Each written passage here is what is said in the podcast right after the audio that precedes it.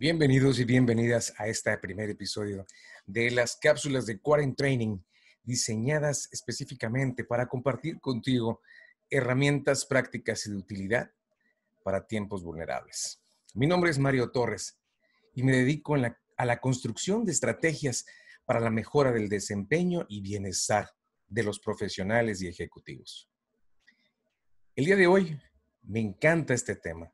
Esto también va a pasar estrategias para el desarrollo de este músculo resiliente. Mucho se ha hablado de la importancia de tener esta facultad o esta fortaleza llamada resiliencia, pero poco, poco sabemos de cuáles serían los primeros pasos, este primer ejercicio que tendría yo que incorporar a mis hábitos diarios para poder empezar a desarrollar este músculo resiliente. Y sin más, comenzamos.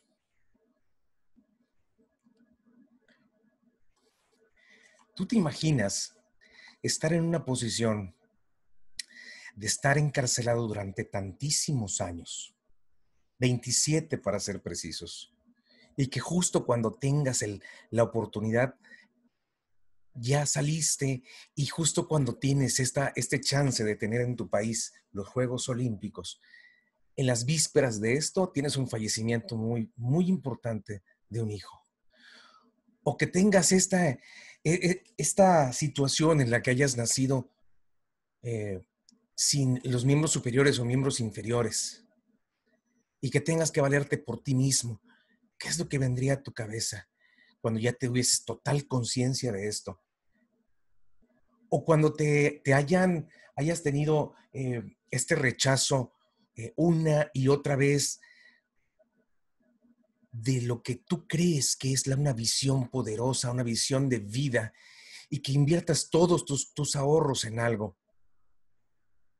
Estas personas que están aquí, que comparto contigo, no son superhéroes. Nelson Mandela, 27 años en prisión, falleció su hijo en vísperas de los Juegos Olímpicos.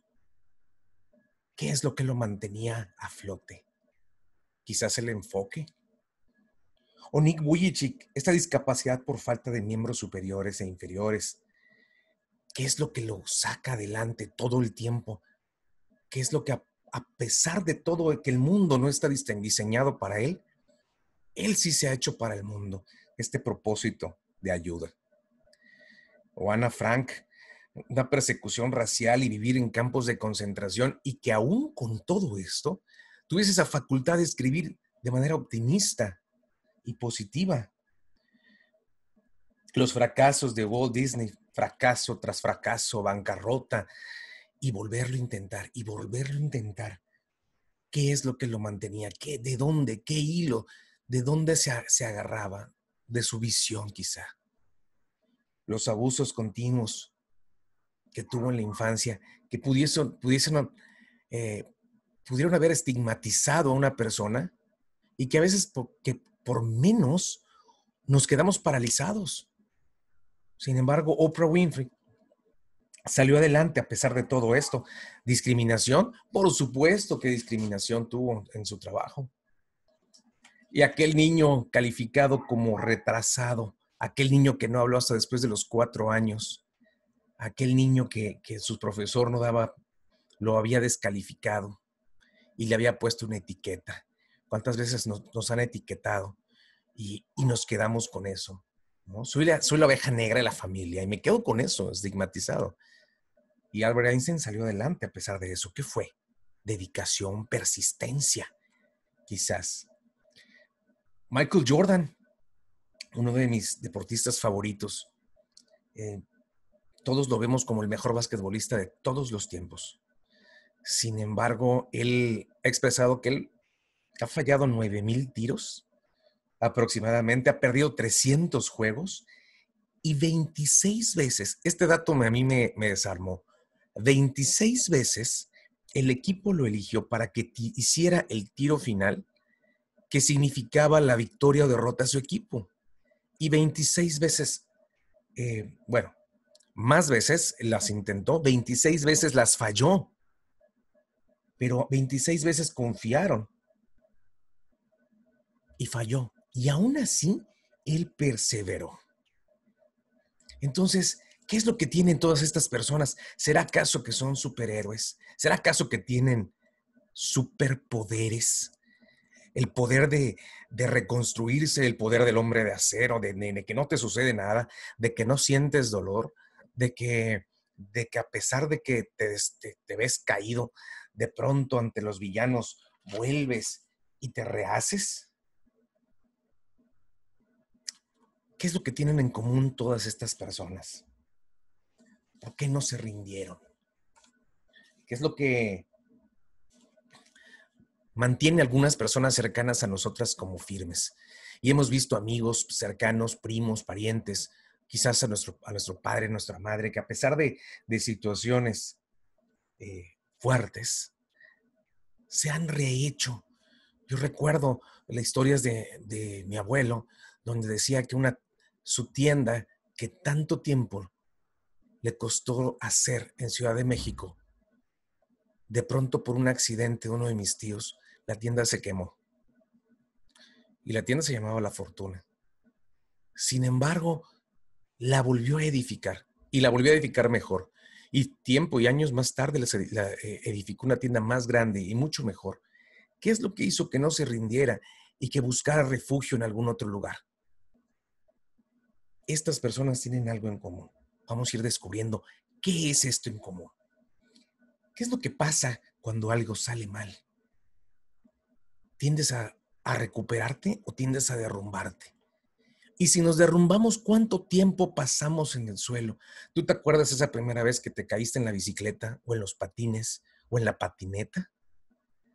De pronto, si pudiésemos hacer este ejercicio, y vemos niños que, van buscando la, mirada de su mamá para poderse refugiar en ella y dependiendo de la gravedad de la caída también. Pero por lo general, las caídas, cuando está uno aprendiendo, pues son leves. Sin embargo, sentimos que son tremendas o terribles. Y para algunos niños, algunas niñas, esto puede ser fatal y puede ser el, el momento decisivo entre si me vuelvo a montar en una bicicleta y no. Cuando tienes desarrollada esta fortaleza, esta voluntad interior, la que a pesar que con lágrimas en los ojos y a pesar de que te limpias las rodillas, te vuelves a subir, te recuperas. De lo contrario, una persona puede llegar a sentirse víctima, total atención, o sea, la bicicleta, y me tocó ver eh, a uno de mis hijos en la primera vez que le sucedió esto, cómo, cómo pateaba la bicicleta y decía, no me quiero volver a subir en ella. La bicicleta me tiró, y se sintió víctima en ese momento. Y si te pones a recordar, en algún momento habremos visto, si no nosotros, personas cercanas a nosotros con esta actitud. Sentirse, se sienten abrumados, ansiosos. Eh, y si esto va, va siendo recurrente y si nos clavamos mucho en esta, en esta victimez, puede ser que en etapas eh, adelante de nuestra vida se puedan buscar salidas falsas en conductas nocivas, en el abuso de sustancias, etcétera, porque nos caemos y nos quedamos en, esa, en, ese hoyo de víctimas. El primer paso de la resiliencia es la adaptación, la rápida adaptación a la adversidad. El cerebro humano biológicamente está diseñado para salir adelante de la adversidad. Entonces, si vemos nuestro, nuestra cabeza desde dos, desde dos puntos de vista, uno el cerebro y la otra la mente. El cerebro está biológicamente diseñado para poder salir adelante ante las adversidades. Cuando el estrés, la adversidad o el trauma golpean, se experimenta inseguridad, claro, ira, sufrimiento, dolor. Parte de la evolución del hombre se trató de esto. Pero es biológica, eh, está, está diseñado biológicamente para seguir funcionando, a pesar de que llueva y se medio inunda la cueva, de todos modos surge algo muy importante en el cerebro. Eh, eh, entonces, que es la, un superpoder, podemos llamar así, que es la creatividad. Y ante la necesidad surge la creatividad. Ese es un superpoder que podemos empezar a experimentar.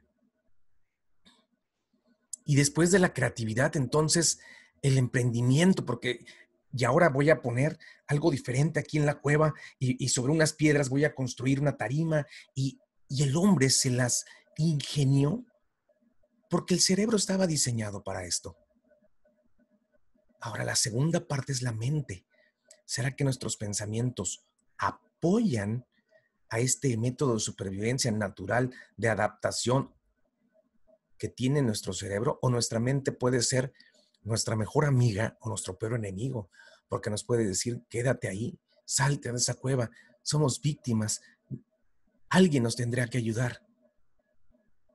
Y entonces tenemos que encontrar esa manera en la que nuestra mente no nos genere este enganche en esa emoción. La resiliencia es sumamente importante porque si vamos enfocándonos en que eh, en, esta agilidad de adaptación ante las adversidades, ante las nuevas situaciones, ante una pérdida de empleo de una persona, verlo desde otras, desde otras eh, perspectivas, puede, puede favorecer muchísimo en la prevención de enfermedades de la mente, como la depresión, como la ansiedad, que si ya con esto que te estoy compartiendo, te digo, que biológicamente estamos diseñados para salir adelante ante una adversidad, la que nos puede jugar este, este, esta mala jugada que es nuestra mente, nos puede llevar hacia, hacia puntos de depresión, hacia puntos de total ansiedad, ataques de ansiedad. E, e, esto es la importancia, aquí radica mucho la importancia de generar la resiliencia para evitar estos factores, son factores de riesgo que aumentan eh, eh, estas, estas afecciones de salud mental o las pueden limitar o nos pueden ayudar a las personas que experimentamos en algún momento estas dos, estos dos eh, padecimientos, nos puede ayudar a salir adelante. El poder ser más objetivo con lo que nos sucede. Imprevistos, claro, los imprevistos, por eso se llaman así, imprevistos. Estos son desafíos, son desafíos, los obstáculos, las adversidades son inevitables, van a suceder en nuestras vidas, desde carnos desde la bicicleta, desde cortarnos al momento de estar ayudando eh, en la cocina o de estar cocinando, de, quemarnos y ahí en adelante una serie de situaciones que de pronto, como dice, son imprevistos. Eso no lo podemos cambiar. La mala noticia es que no podemos elegir qué es lo que nos pasa.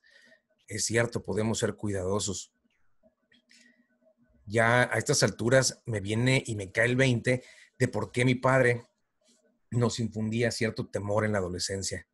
Este temor nos hizo, cuando eres adolescente y no se ha terminado de formar la última capa del cerebro, el cerebro forman tres capas importantes, el cerebro reptiliano, que es el que, el que controla los instintos nada más, el cerebro límbico, el de las emociones, y el, cerebro, y el neocórtex, que es el, el de la razón. El neocórtex, que es el que nos diferencia de todos los animales, eh, se termina de formar a los 21 años.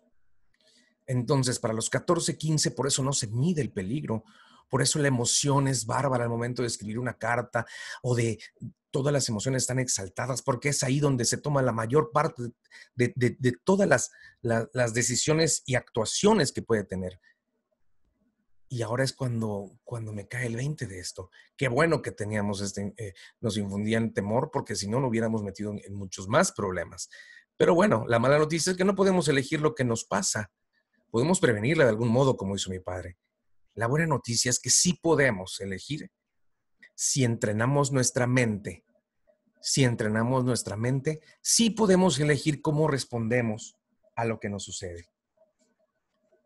Una experiencia traumática es siempre negativa, pero lo que sucede a partir de ella depende de ti, depende de mí, depende de cada persona. Si no está en tus manos cambiar una situación que te produce dolor, siempre podrás escoger la actitud con la que afrontes el sufrimiento. Y aquí está lo que te estoy diciendo. A partir de ella, a partir de ella, la experiencia traumática siempre va a ser negativa. Pero ¿qué es lo que hagas a partir de ella? es lo que predispone el resultado que vas a tener. Es el que, lo que predispone la emoción que va a prevalecer, porque la emoción nos puede llevar a, tomar decisiones eh, buenas o muy malas. Y aquí te pongo una frase que que a mí me gusta mucho compartir. La vida es un triunfo interno, o bien puede ignorarse el desafío y limitarse a vegetar y a derrumbarse. Darse por vencida es la forma más popular del fracaso. Y estas personas que compartí contigo hace rato nunca se dieron por vencidas, no se dieron por vencidas en ningún momento. Y bien, las siete estrategias pilares para el desarrollo del músculo resiliente.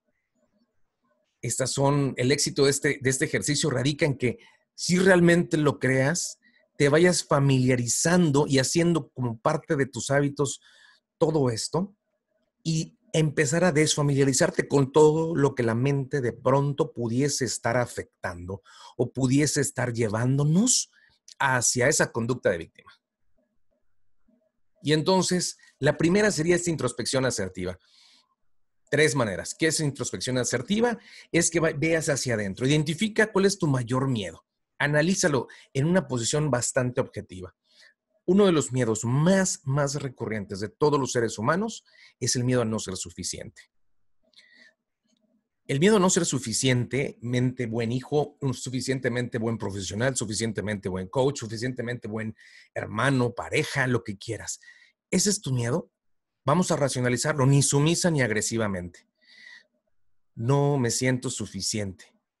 ¿Por qué no te sientes suficiente? Porque te estás comparando con alguien más, porque quisieras darle mucho más a tu familia, porque quisieras, ah, bueno, a ver, ¿qué es lo que estás haciendo hoy? ¿Qué es lo que hoy sí tienes? Si racionalizas este miedo de esta manera, te empiezas a acercar más hacia una conducta asertiva en lugar de acercarte a esa conducta de víctima. Porque acuérdate lo que te decía en, en, la anterior diapositiva, donde te decía, que es más fácil, uno de los fracasos más, más útiles es, el, es aquel, y me regreso tantito para que lo veas, darse por vencida es la forma más popular del fracaso, pero no buscamos eso. De manera asertiva, racionaliza cuál es este miedo. ¿Ok? B. Eh, abstente de compararte con los demás. Este es un chip que nos pusieron desde que estábamos niños, sea nuestros padres o nuestros maestros, nos pusieron este chip de algún modo. Entonces, si no es contigo en condiciones anteriores, evita, evita compararte. Siempre va a haber personas que tengan aparentemente una mejor fortuna que uno, pero también va a haber personas que tengan una menor fortuna que uno. Así que abstente en la comparación con los demás. La aprobación de los demás es rica, pero es subjetiva. Antes el Facebook tenía nada más manita hacia arriba, dedito hacia arriba, dedito hacia abajo. De pronto, cuando salió el corazoncito, los aplausos o lo demás, ya la gente empezó a experimentar un poco más de ansiedad. ¿Por qué? Porque no le pusiste corazoncito y nada más manita. Entonces quiere decir que medio te gustó o como la cosa. Esta aprobación es subjetiva, pero es mejor cuando uno mismo se siente bien con lo que está haciendo, con lo que estoy pensando, con, con mi versión pasada ante un hecho adverso, me siento mejor. Estoy actuando mejor, estoy actuando, ya di un paso más hacia la asertividad y resiliencia y me estoy alejando de la víctima. Así que, número uno, introspección asertiva. Identifica tu miedo y racionalízalo, ni sumiso ni agresivamente. Eh, abstente de compararte con los demás y que lo que estés haciendo y pensando esté alineado con tus valores centrales y a tu propósito. Esto fortalece. Primera estrategia para fortalecer o primer ejercicio en el fortalecimiento del músculo resiliente. Te pongo aquí el hashtag de pensamiento crítico y gestión de emoción rebelde. Siempre va a haber una emoción rebelde. Así que esta la podemos ir administrando una vez que la localicemos. Independízate de las tres P's del enganche. Cuando las has escuchado en alguna ocasión, cuando te dicen, cuando escuchas a una persona que está victimizándose totalmente, dice, es mi culpa. Es mi culpa que esto sea horrible. Toda mi vida es horrible y siempre va a ser horrible. O en aquella ocasión, si, si tienes un accidente, si te pincha una llanta eh, alguna situación y, ay, siempre me sucede algo a mí. Toda mi vida es una serie de malos, de, de infortunios, de mala suerte. Siempre voy a... Y generalizamos. Entonces, segundo ejercicio para empezar a fortalecer la resiliencia de manera más práctica. Independízate de esas tres P's del enganche. Primera, no es solo a ti. No te sucede solo a ti eh, personalización, despersonaliza eso. Después la predominancia no es en todas las áreas de nuestra vida. Algo que está sucediendo hoy, en el que existe una situación de contingencia, no es en todas las áreas de tu vida. En ciertas áreas de nuestra vida nos está afectando, pero no en todas, ni es solo a ti. Y sé persistencia, seguro, seguro y garantizado, que esto no será todo el tiempo. Y como dice el título de esta sesión, esto también va a pasar. Independízate de las tres P's del enganche. Tres, conecta con esta RRR, Red de Relaciones Resilientes. ¿Con qué personas nos estamos relacionando actualmente? Estudios neurocientíficos demuestran la necesidad de nuestro cerebro para salir adelante en momentos de adversidad es que debemos de, tener esta conexión con estos círculos sólidos. Y hoy día, y hoy día, estadísticamente hablando, aquellas personas más resilientes son aquellas personas que tienen estos círculos sólidos, mucho más que aquellas que carecen de estos. Los tres círculos principales en los que nosotros estamos inmersos son el círculo familiar, el círculo social y el círculo laboral. ¿Qué tan sólidas son estas, estos círculos para ti? Y en estos círculos vas a encontrar personas que son resilientes o edificantes, déjame decirte, que edifican y construyen en tu vida. Sea familia, sean compañeros de trabajo o sean amigos. Pero también vas a, empezar, vas a encontrar otros dos tipos de personas. Personas que son recreativas. Personas que lo que aportan a tu vida es recreación sean en, compañeros de trabajo, sean familia o sea en, el, eh, en el aspecto social, familiar o laboral, vamos a encontrar personas así. Qué bueno, porque necesitamos estas personas con las cuales compartir una muy buena risa y un muy buen tiempo. Pero si estamos demasiado tiempo o todas nuestras relaciones son recreativas, pues entonces también nuestra vida va a ser un vacilón y vamos a poner poca seriedad o poca, o, vamos a edificar poco eh, estos músculos llamados resiliencia, entre otros. Y el último grupo de personas que vamos a encontrar en estos tres círculos son las personas tóxicas.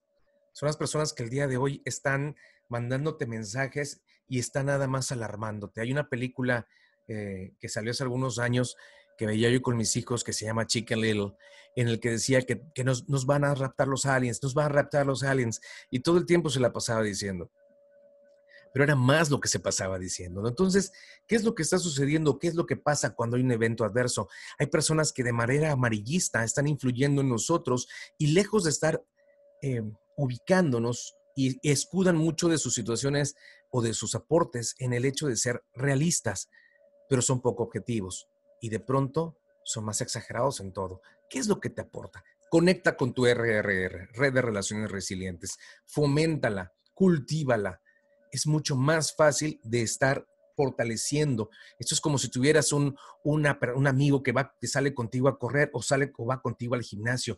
Esa interacción con la otra persona o con este círculo es lo que va a hacer que te apegues más a esta conducta resiliente. Aprende de tus experiencias pasadas y genera tus historias actuales de aprendizaje, pero con una moraleja. Hemos pasado momentos y situaciones adversos a lo largo de toda nuestra vida, desde que estábamos niños y te ponía el ejemplo de la bicicleta. Sin embargo, ¿cómo lo guardaste? Como algo que, no quiero volver a saber de esto. No quiero volver a saber de esto, ni me lo menciones. Si pudieses hacer un, una forma diferente, un reencuadre, ¿cómo sería esta historia? ¿Qué es lo que aprendiste? Y esto me viene a la mente cuando la primera vez tendría yo como cuatro o cinco años y mi mamá me llevó al parque a aprender a patinar y con estos patines que no eran en línea todavía, eran dos rueditas adelante, dos rueditas atrás. Y, llegué al parque y me dijo un, chico que patinaba muy bien en la, pista de patinaje, lo que tienes que hacer es ponerte en cuclillas y dejarte eh, ir de espaldas y probablemente te caigas, pero después de que te caigas cuatro veces ya le vas a perder el miedo. Esa era la técnica que me estaba enseñando. ¿no? Después de la primera y la segunda vez que me caí y me golpeé la cabeza, eh, obviamente decía, no quiero los patines, no los quiero volver a utilizar. ¿Cómo la guardé? Cuando aprendí esta técnica, dije, bueno, el chico desde su punto de vista, el chico que ya había sido y ya estaba fortaleciendo este, su músculo resiliente, quiso hacer lo mismo conmigo. Entonces aprendí a reencuadrar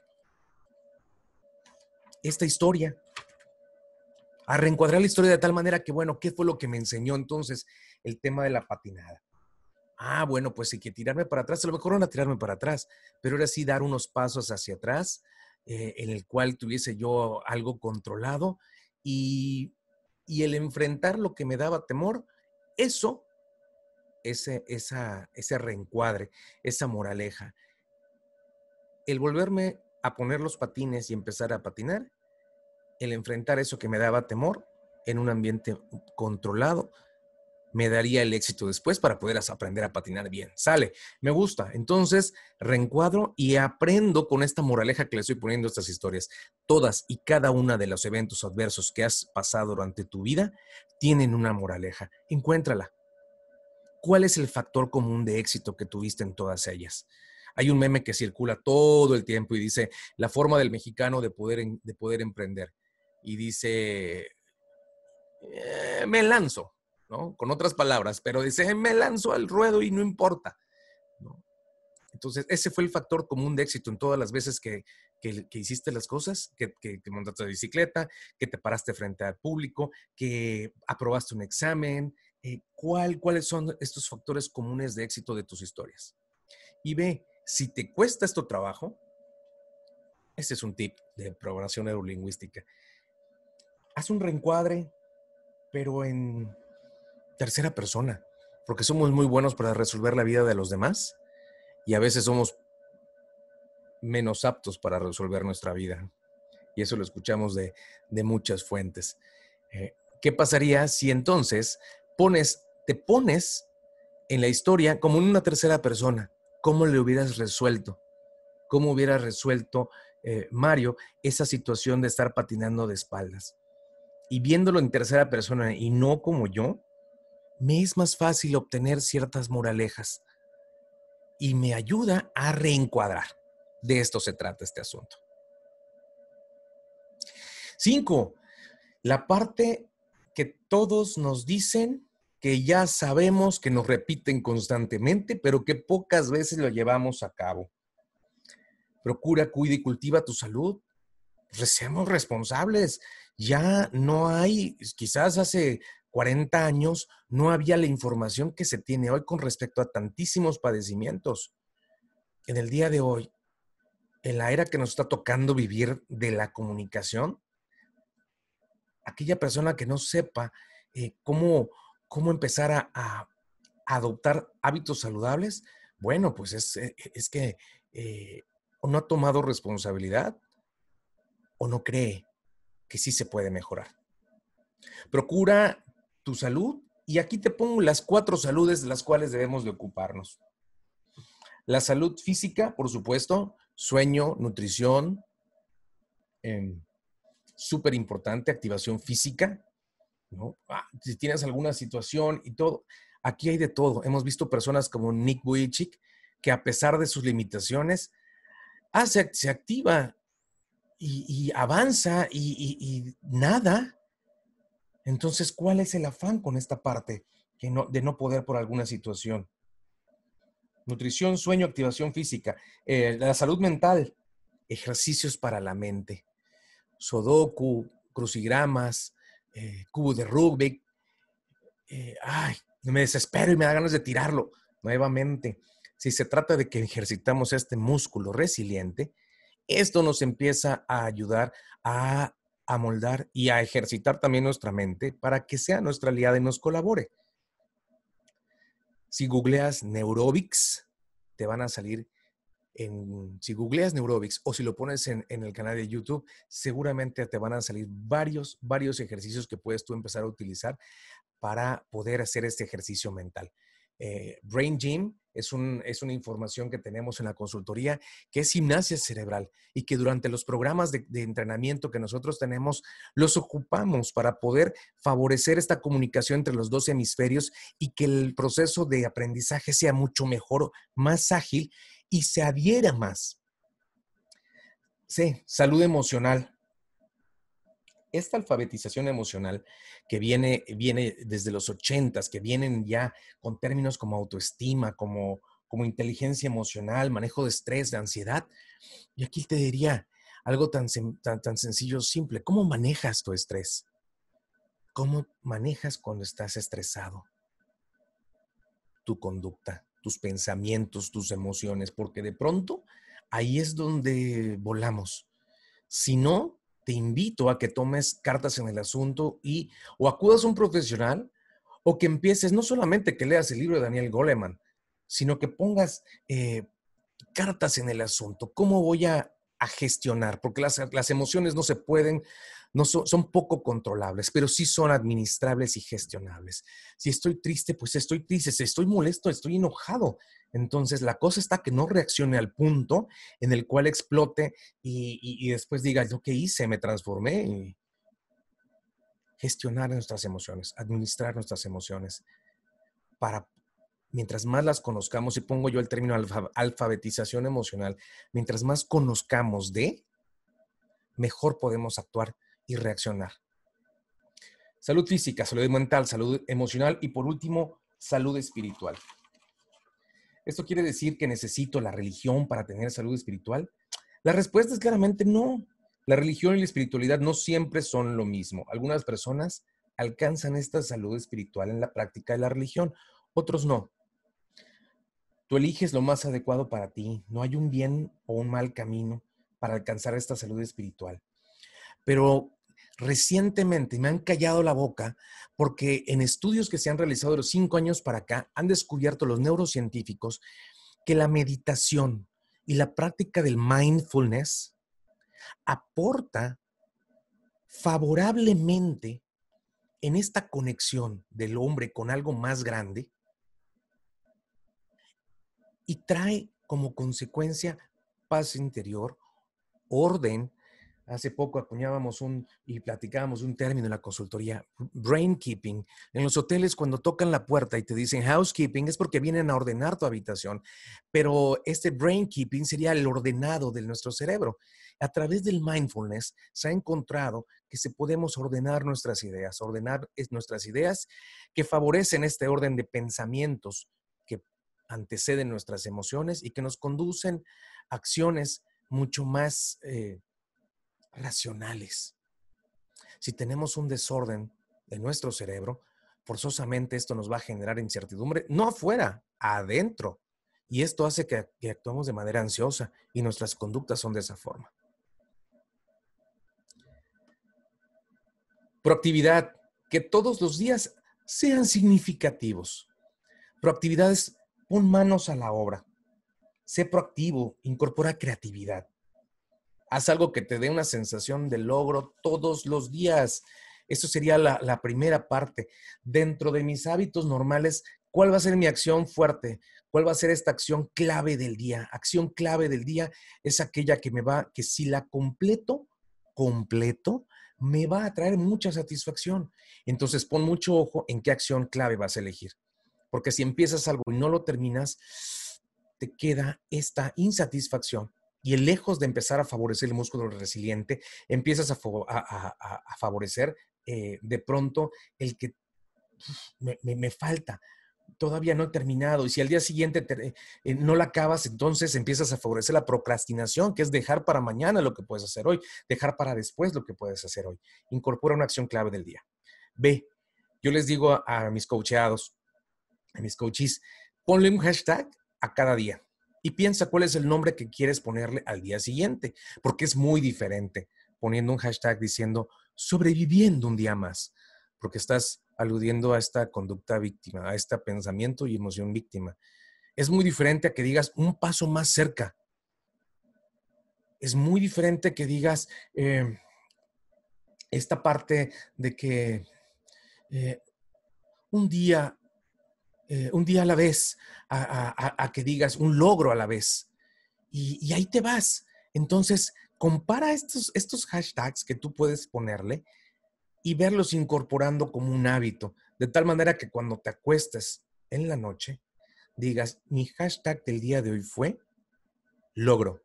Y mañana quiero que vuelva a repetirse el logro o que, o, que sea un día eh, hacia el nuevo, el nuevo mundo, hacia el nuevo comportamiento del mundo, hacia una nueva visión del mundo, hacia una esperanza, hacia algo mejor.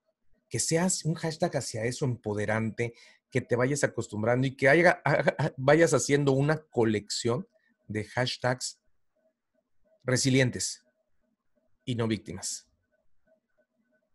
Y por último, el cambio, el cambio es lo único inevitable en la existencia de todos nosotros. Cambiamos de ser niños a ser adolescentes y de pronto dejamos de creer en, en los reyes para para, creer en otras cosas. El cambio va sucediendo como las estaciones del año. Obsérvale como elemento de esperanza y que es cíclico también. No puedes cambiar el pasado, pero sí puedes mirar al futuro. ¿Cuál es tu enfoque con respecto al cambio? Hay personas con una creencia. La doctora Carol Dweck de la Universidad de Stanford acuñó unos términos bien interesantes, muy, muy interesantes, hablando del, del tipo de mentalidad que tenemos. Aquellas personas que creen que las habilidades no pueden desarrollarse y se enfocan solamente en quedar bien, se les denomina que son personas con mentalidad fija, si solamente te enfocas en voy a quedar bien, voy a hacer esto por quedar bien contigo, voy a hacer esto otro por quedar bien con la otra persona, con mi jefe, con mi, con mi pareja, con mis amigos, solo por quedar bien con. Y porque, porque mis, las habilidades, la inteligencia no pueden desarrollarse a más. Y entonces, obviamente que todo cambio me va a generar un estrés tremendo. No quisiera yo cambiar nunca. Me voy a, me voy a, a aferrar a la rutina total sin querer cambiar. Esto es una mentalidad fija.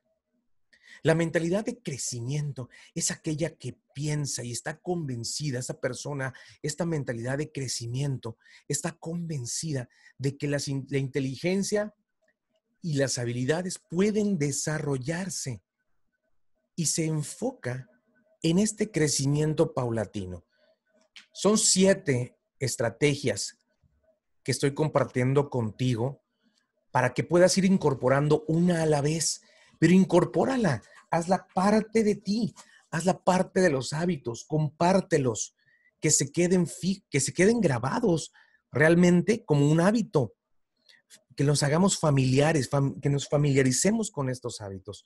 Todos estos hábitos están científicamente comprobados y tienen atrás investigación y podemos incorporar otros más.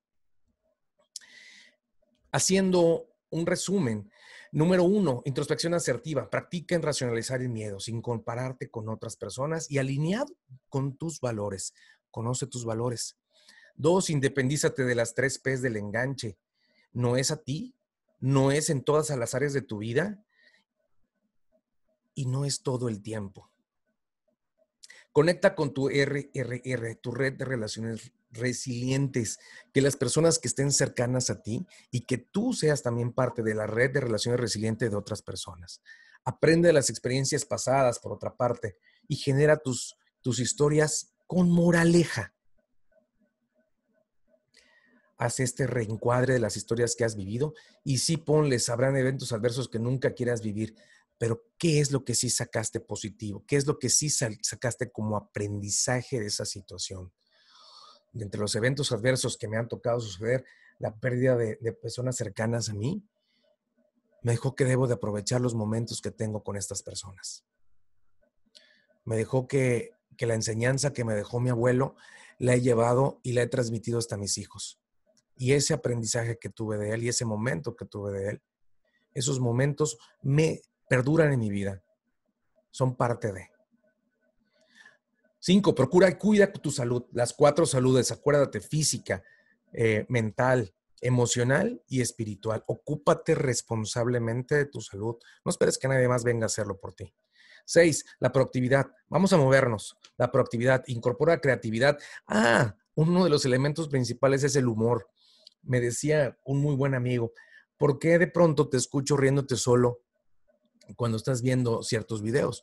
Le digo, porque, porque no todo es el, el, tema de estar totalmente cuadrado, acartonado y todo esto, y sí el conocimiento, y sí el aprendizaje, pero incorporemos el humor también.